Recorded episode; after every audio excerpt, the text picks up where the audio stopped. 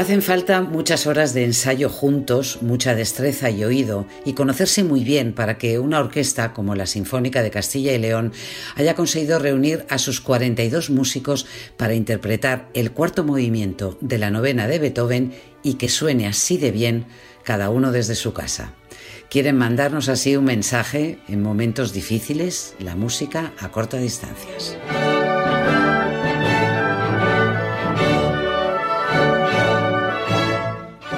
Hola, soy Montserrat Domínguez y esto es Extra, el podcast del País Semanal. Hoy conocemos mejor a un músico que en los años 60 y 70 tuvo una enorme influencia en la música española e internacional. Entre otras cosas porque sus arreglos del himno a la alegría, con una nueva letra y en la voz de Miguel Ríos, se convirtieron en un éxito mundial.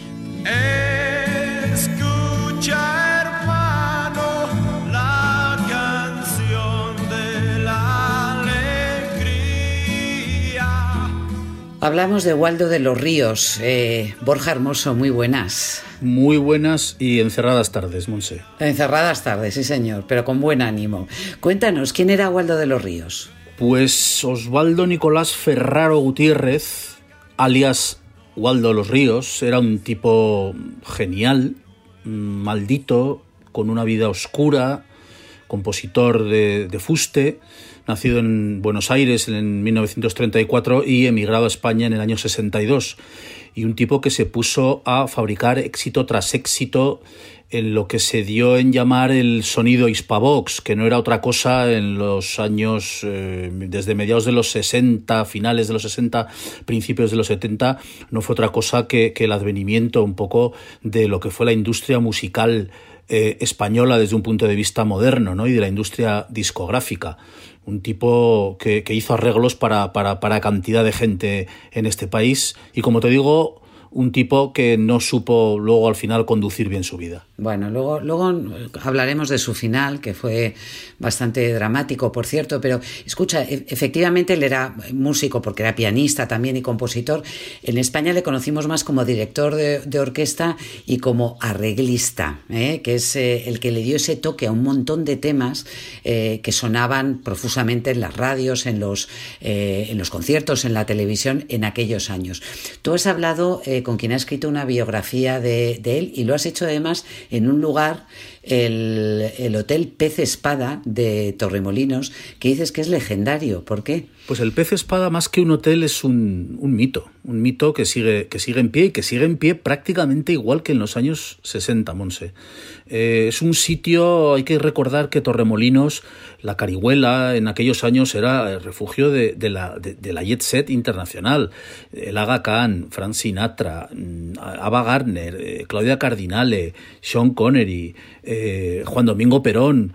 Por allí pasaron políticos, músicos, artistas, cineastas a refugiarse en busca de, del sol de, de, allí, de Torremolinos, ¿no?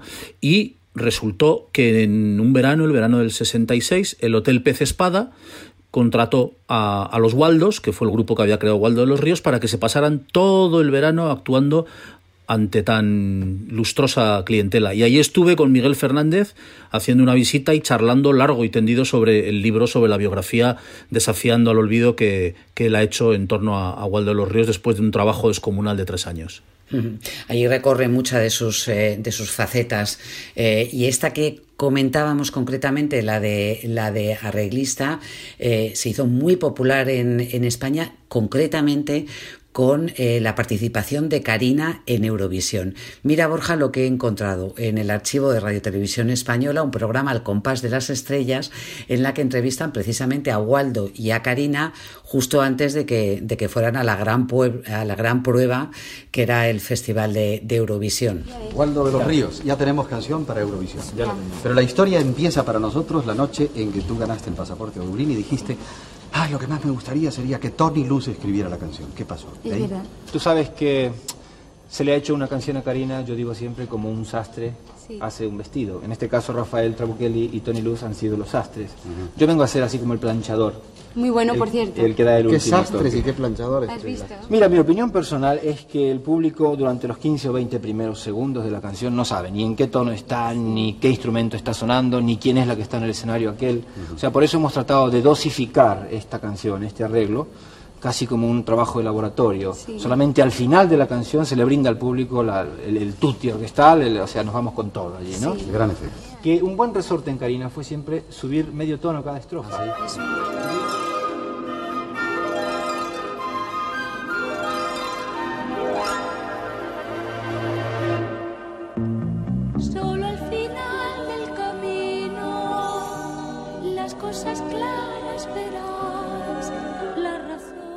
Bueno, esto es En un mundo nuevo, la canción con la que Karina enamoró a todo, a todo el país, la orquesta en esa televisión que entonces prácticamente en todos los hogares se veía en, blanco y negro y que no ese tutti orquestal, que era eh, también un sello de Waldo de los Ríos, ¿no? Las orquestaciones que hacía. Absolutamente, un, un sello, digamos, diríamos casi barroco, ¿no? Con unas orquestaciones a lo grande, hechas en, el estudio 1, normalmente en el estudio 1 de Hispavox, que era casi único en Europa. Unos estudios impensables hoy en día, un estudio gigantesco, con orquestas gigantescas. Y en, uno de, en una de esas sesiones hizo los arreglos de En un mundo nuevo, 1971, segunda posición de España en Eurovisión y el lanzamiento a la fama de Karina.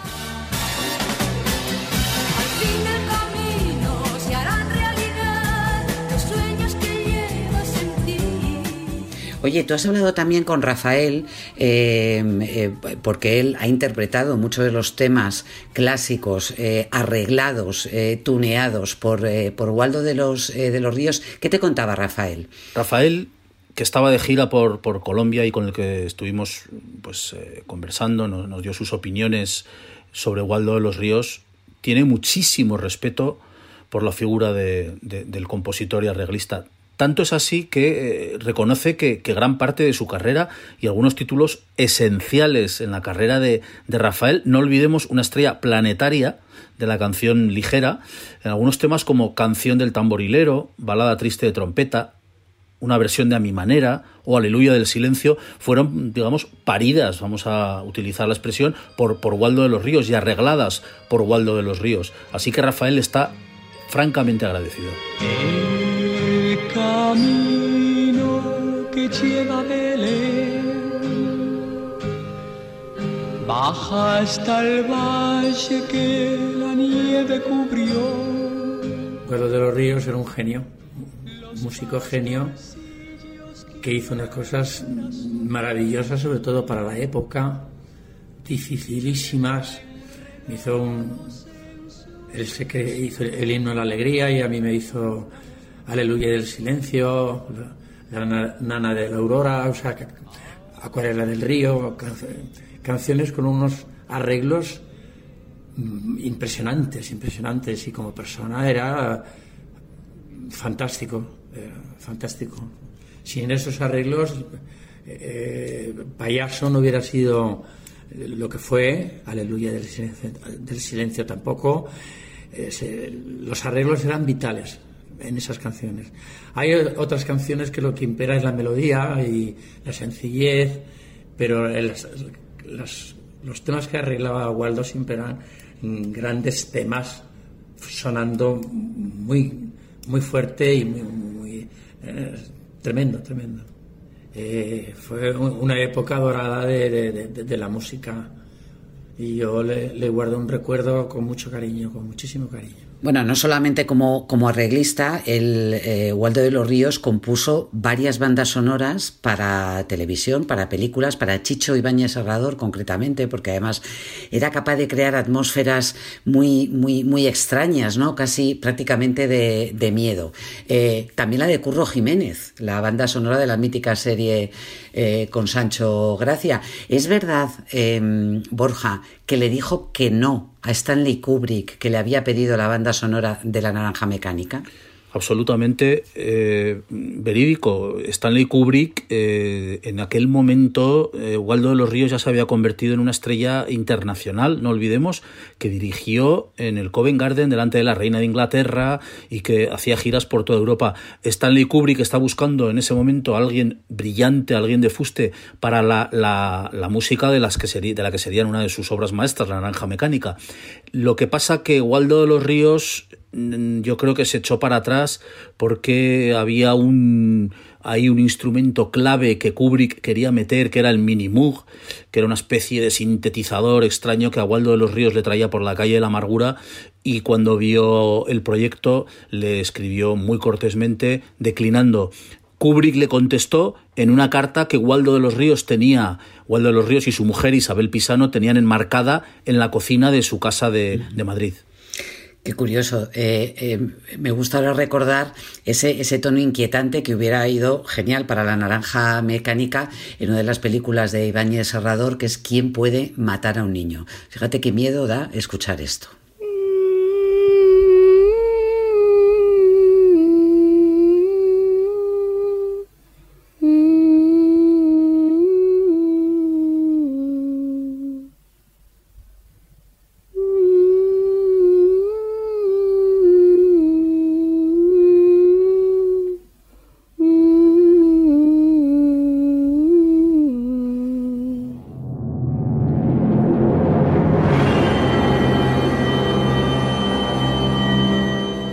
Borja, esta, esta música nos sirve para introducir el, el hecho de que él era una persona muy depresiva, eh, a pesar de ser un hombre multimillonario que disfrutaba del, eh, éxito, llevaba más las críticas de quien eh, nunca, nunca admitieron que, que, hiciera esos arreglos ligeros o pops a la música, a la música clásica y, y acabó matándose, pegándose un tiro cuando tenía que 43 años, ¿no? No había cumplido aún los, los 43 años cuando fue el 28 de marzo de 1977 en, en la mansión en la que vivía en, en el Parque Conde Orgaz, una zona lujosa de, del norte de Madrid.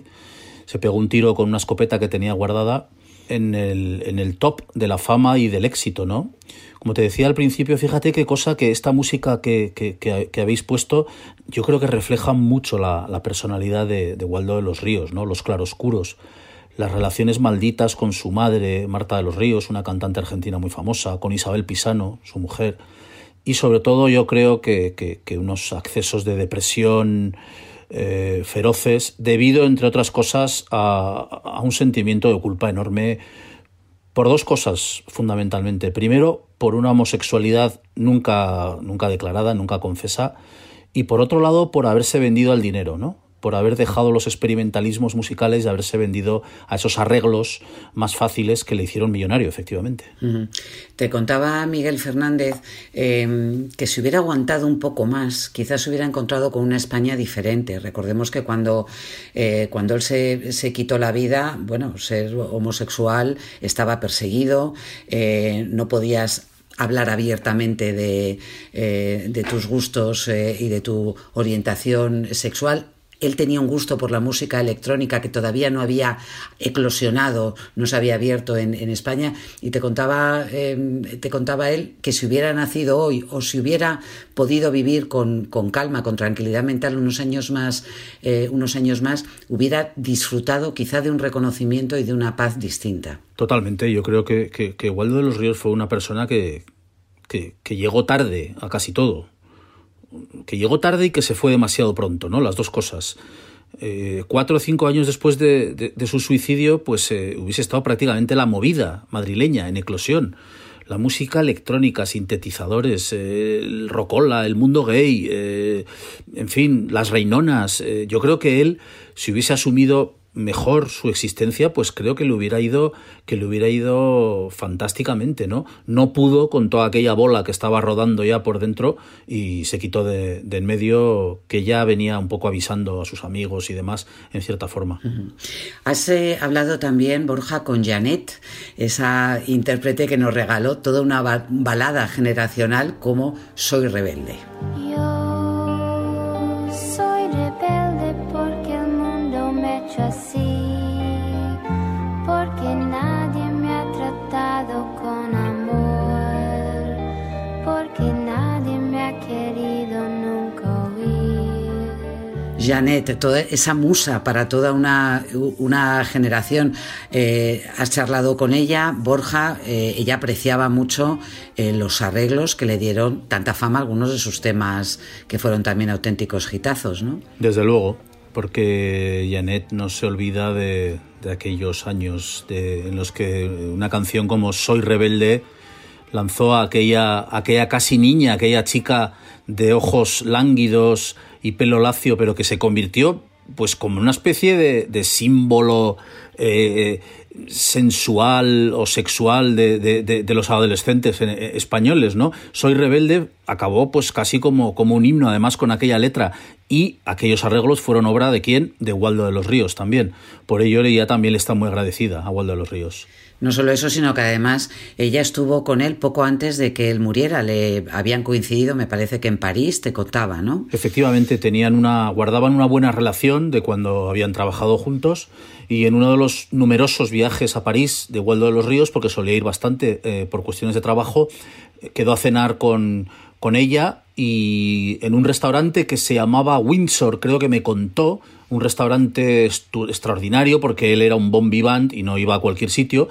Y ella lo que me contó fue que en aquella cena le vio bastante bien en la conversación, dicharachero y tal, con lo cual le chocó muchísimo cuando dos semanas después se enteró de la trágica noticia. Dos semanas antes yo estaba con él en París. Yo estaba triunfando ahí en París con la canción Por qué te vas y él estaba ahí, pues no sé, para otras razones y tal.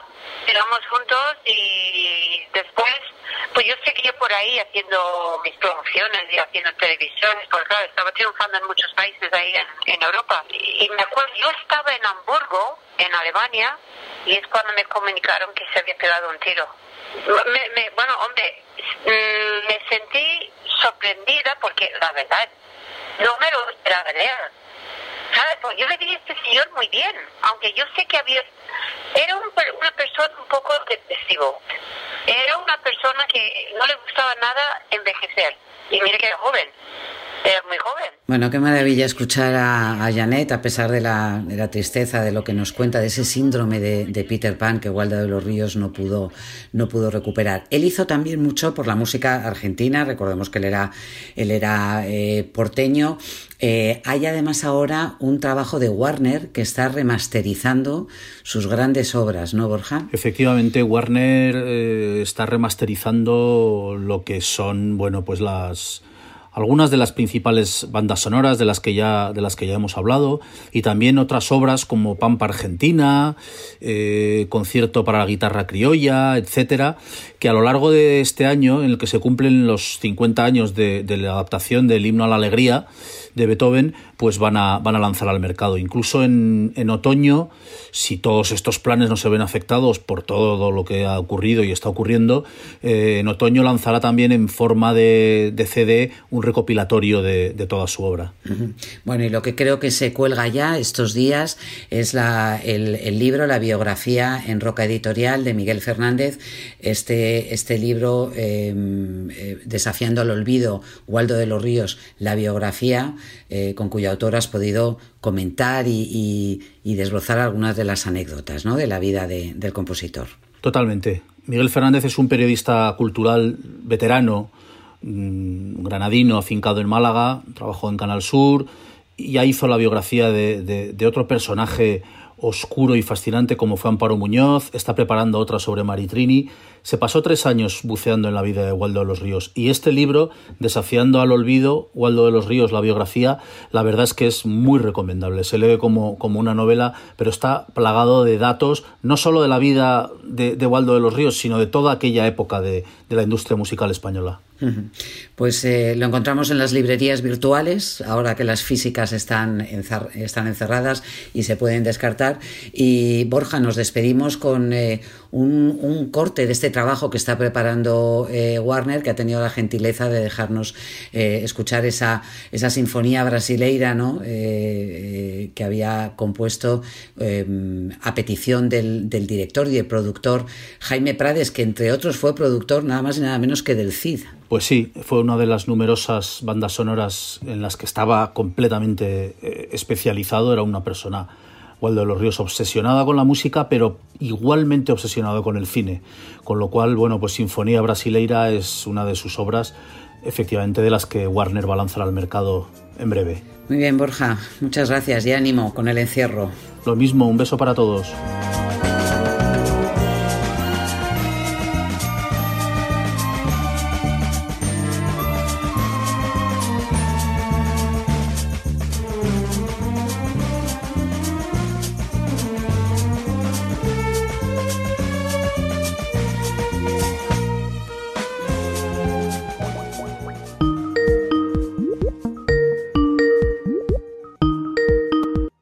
Almudena Grandes, muy buenas. Muy buenos días. ¿Cómo te pillo? Pues mira, me pillas en casa. Sorpresa. me pillas en casa casualmente. Sorpresa, ¿dónde estoy? Estoy en mi casa. No, mm. estoy bien. Estoy aquí confinada. Sí. Como, como todos, mm. pero bueno, intentando mantener el ánimo alto. Bueno, eh, en tu artículo este domingo en el País Semanal lo escribías cuando llevabas tres días confinada, que era prácticamente al, principio. Nada, sí. Y, ya te habías establecido una, una rutina incluso de deporte, ¿no? Sí, bueno, y eso la he mantenido. Lo que pasa es que he ido cambiando un poco. Debo informar a mis lectores de que he superado las agujetas, que eso no está mal. Pero era una rutina poco realista porque tuve unas agujetas horrorosas y tal. He descubierto un nuevo ejercicio que contaré en mi próximo artículo, que consiste en andar por el pasillo. Entonces he descubierto una cosa maravillosa que se llama podcast, que estaba en el mundo, pero yo hasta esta crisis no la había descubierto. Y entonces me pongo eh, podcast que tienen la ventaja de que además sé lo que duran, con lo cual me oigo el podcast entero y eso es lo que ando y hago un circuito de andar por el pasillo de mi casa. Yo vivo en un duplex, en un, duplex de unos pisos muy antiguos, así que tengo mucho pasillo, con una escalera, entonces tengo un circuito de subir escaleras, bajar escaleras. Mi marido cuando me ve se ríe un poco de mí, pero por lo demás... Oye, ¿eso significa entonces que has dejado de saltar a la comba? No, no, no, sigo saltando a la comba, ¿eh? Sigo saltando a la comba. Lo que pasa es que salto a la comba cuatro días a la semana. Lunes, martes, jueves y viernes. ¿Y eso te viene desde que eras niña o, qué? Pues eso lo empecé a hacer otra vez una de las veces que me puse al régimen, que es algo que ha sido recurrente en mi vida y, aparte de hacer abdominales y es un día pensé, hombre, y si salto a la compa porque leí en internet que era aeróbicamente muy bueno. Y descubrí que yo que soy tan torpe, como había aprendido a saltar a la comba cuando era muy pequeña, pues es una de las pocas cosas que hago bien. Y entonces eso me sube mucho la moral, hacer un ejercicio bien. Y entonces, eh, bueno, pues lo, lo dejé pero ahora es que tú ten en cuenta que mi rutina de antes del confinamiento consistía en andar mucho. Yo andaba una hora casi todas las tardes mm. y cuando tuve que dejar de andar por la calle dije, pues voy a saltar a la comba. Y bien, ¿eh? Bien. Salto como hago tres tandas de 50 saltos, poco más o menos. Pues no está nada, no está nada mal. Oye, y eh, te leo en el artículo que también te has fabricado tus propias mascarillas. No, pero ya he mejorado, ¿eh? Debo reconocer que he mejorado. He mejorado. Me fabriqué una mascarilla que me gustó mucho, consiguiendo un, un vídeo de internet con un pañuelo de papel, una grapadora y dos gomas. Y yo salí a la calle con la mascarilla tan contenta. Salgo muy poco, que conste, ¿eh? Eh, me he acostumbrado mucho a no salir. O sea que la semana pasada salí solo dos días al mercado las dos veces. y, esta semana salí solo ayer. O sea que, bueno, me he acostumbrado, pero me hice unas mascarillas y me sentí muy orgullosa porque yo tampoco soy muy habilidosa con las manos, ¿no? Un hermano mío cuando mandé la foto dijo, Jolín, con todo lo que he suspendido en los trabajos manuales, es verdad, pero esto se me dio bien. Me hice una mascarilla con una servilleta de papel y, hombre, la gente me decía, pero eso no te sirve para nada, pero vamos a ver, una crisis es una crisis, una emergencia es una emergencia. Entonces, la definición de crisis y de emergencia es que eh, no hay que aspirar a lo óptimo, sino a lo posible. Yo pensaba, bueno, pues esto es una barrera de celulosa, igual que las mascarillas de verdad. No será maravillosamente eficaz, pero si estoy a un metro de o a un metro y medio de los demás, bueno, pues por lo menos no les asusto, ¿no? Y bien. Oye, Almudena, ¿y tú tienes balcón en tu casa? Sí, y salgo a aplaudir todas las tardes religiosamente. Y mi marido también se ríe de mí en eso, porque le animo. Digo, oye, son menos cinco, prepárate y tal. Y no salimos a aplaudir al mismo balcón, salimos a aplaudir cada uno a uno para que parezca, para que, parezca que somos más. Le tengo prohibido aplaudir en mi balcón, le mando al balcón de al lado. Y lo uso, pero más que, más que para salir yo al balcón, que mis balcones son, yo vivo en una casa de principios del siglo XX, entonces los balcones son pequeñitos. Pero lo que sí es una alegría, la verdad, es ventilar por las mañanas. Yo nunca me había dado cuenta de lo maravillosa que es la sensación de una casa muy ventilada, que de repente el aire es como que cruje, ¿no? Es una tontería. Oye, Almudena, los escritores Em, tenéis por disciplina eh, que pasar mucho tiempo confinados en tiempos normales, ¿no? Para, escribir, para, eh, para concentrarte. Es verdad que esto es una situación radicalmente eh, diferente, pero sí que mantienes tus disciplinas, tus rutinas de, lectura. Cuentas, cuentas que estás, te has puesto como propósito leerte de corrido todas las eh, novelas ejemplares eh, de Cervantes. Sí, antes de que se acabe el estado de alarma, pero todavía no puedo porque tengo novelas atrasadas, mm. novedades atrasadas. Pero he llegado a unos ritmos que ya me gustarían a mí para el ejercicio físico, porque yo no recuerdo haber leído tanto desde que era adolescente y me fui de veraneo y decidí que mis amigos eran todos unos enanos y que no iba a salir, pues desde aquel verano no había vuelto a leer como leo ahora. Me dura una novela entre un día y medio y dos días.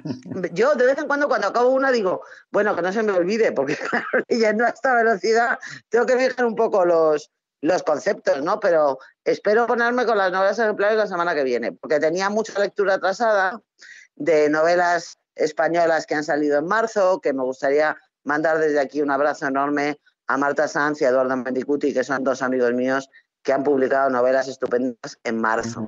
Que eso, bueno, para mí publicar en febrero ha sido un desastre, pero sin embargo ha sido un privilegio, porque me dio tiempo a hacer mogollón de promoción. Claro pero los que han publicado en plena cuarentena es que es un horror. Tú estabas en plena promoción de La Madre Frankenstein, que está haciendo muchísima compañía a muchísima gente en estos, en estos momentos, porque es verdad que ellos tuvieron la oportunidad de acercarse a la, a la librería antes, quienes siguen leyendo en, en, papel, pero me estabas contando que también eh, a través de Instagram, grabando vídeos, o sea, sigues haciendo los encuentros que ya no son cara a cara con tus eh, lectores. Claro a través de la tecnología. Voy a hacer uno en Instagram. Estoy muy orgullosa de mí misma porque he dominado, ya domino, ya domino Instagram, un encuentro con lectores y a lo mejor, bueno, pues se puede seguir haciendo cosas de esas. La idea es que yo tenía un montón de presentaciones apalabradas en un montón de librerías en Madrid y en toda España que se han suspendido de golpe.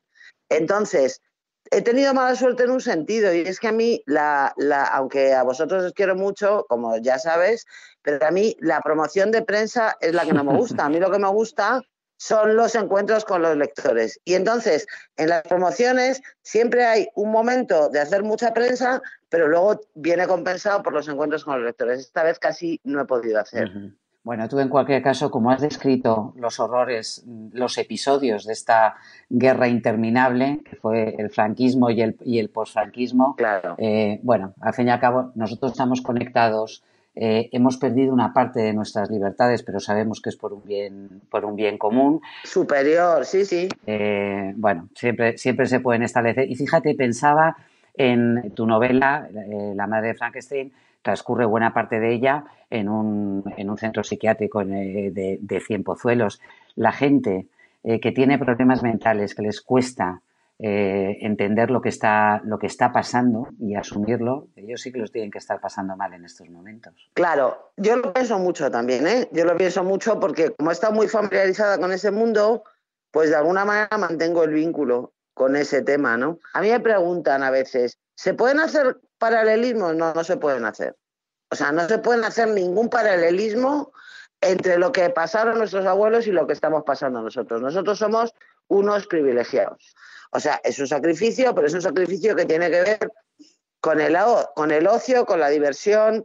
También es verdad que hay una incertidumbre enorme desde el punto de vista económico, pero en general esto no se puede comparar de ninguna manera ni con la guerra ni con la posguerra. Pero sí es verdad que para quien se puede comparar más, a mí me pareció eh, eso no se me había ocurrido, pero cuando el gobierno dijo que levantaban la prohibición de pasear para los eh, pacientes con espectro autista, pensé, claro, es que hay una realidad que los que tenemos la suerte de no, de no conocerla de cerca, pues no, no podemos valorarla, ¿no? Mm. Mm. Entonces, claro, los, los autistas, las personas con necesidades especiales, las familias que tienen disminuidos psíquicos o, personas con trastornos mentales, claro, para ellos sí es mucho más dramático esto, ¿no? Mm. Porque además, para los enfermos mentales, y eso lo he aprendido yo, investigando para escribir La madre de Frankenstein, pues es fundamental la luz, es fundamental el ejercicio físico, es fundamental tomar el sol. Mm un montón de cosas que ahora son difíciles. ¿no? Sí, no perder y no perder sus, rutinas. Bueno, Almudena, eh, bienvenida al mundo de los podcasts. Me alegra mucho que lo hagas como protagonista y también como, eh, como oyente. Y como este, este podcast hemos hablado también de, del himno a la alegría, de la versión que hizo Waldo de los Ah, sí, Ríos sí. eh, y Sí. que hizo absolutamente fam- mundialmente famoso a Miguel Ríos. Yo te pregunto si tú recuerdas, seguro que lo has escuchado luego en alguno de sus conciertos, pero tú recuerdas, eras una niña cuando, cuando todo esto saltó eh, y, y empezó a interpretarlo y a cantarlo y, a- y a- y empezamos a conocer la cara de Miguel Ríos en, en televisión de una manera como, como nunca antes. ¿Tú tienes recuerdos de este himno a la alegría? Vagos. Tengo recuerdos vagos, pero los tengo, los tengo. Pero yo sí recuerdo lo de lo de el, el impacto del himno a la alegría, porque es una canción que aunque yo era muy pequeña, pero con 10, con 12, con 14, con 18 me sabía la letra de memoria. Claro. ¿no? Yo creo que todos nos sabíamos la letra de memoria. Muchos años después eh, era como un himno. Y claro, a ver, a mí me parece que como banda sonora de, este, de esta crisis es mejor el Resistiré del Dúo Dinámico. Así lo tienes también en tu, en tu, eh, en tu WhatsApp. Resistir es vencer. Sí, no, no, pero eso es una cita de Juan Negrín. Ojo, ¿eh? Ajá. A ver, que aquí nadie ha inventado nada. O sea, igual por eso me inclino más a la canción del dinámico. Y por eso y porque la canta mucho mi amigo Javi Baeza, el párroco de San Carlos Borromeo, que es uno de esos madrileños que sabe lo que es el infierno antes de ahora. Sí, él, él sí que está al pie del cañón Sí. permanentemente. Él sí que lo siempre. sabe, Él es, pero todo él- el él es de los imprescindibles. Eso es, eso es. Bueno, Almudena, querida, buen encierro, buen confinamiento. Querida Monse, igualmente, y mucho ánimo, mucho ánimo para todos. ¿eh? Mucho ánimo y duro con la tecnología que lo vamos a Un beso. conseguir. Un beso muy fuerte. Escucha, hermano, la canción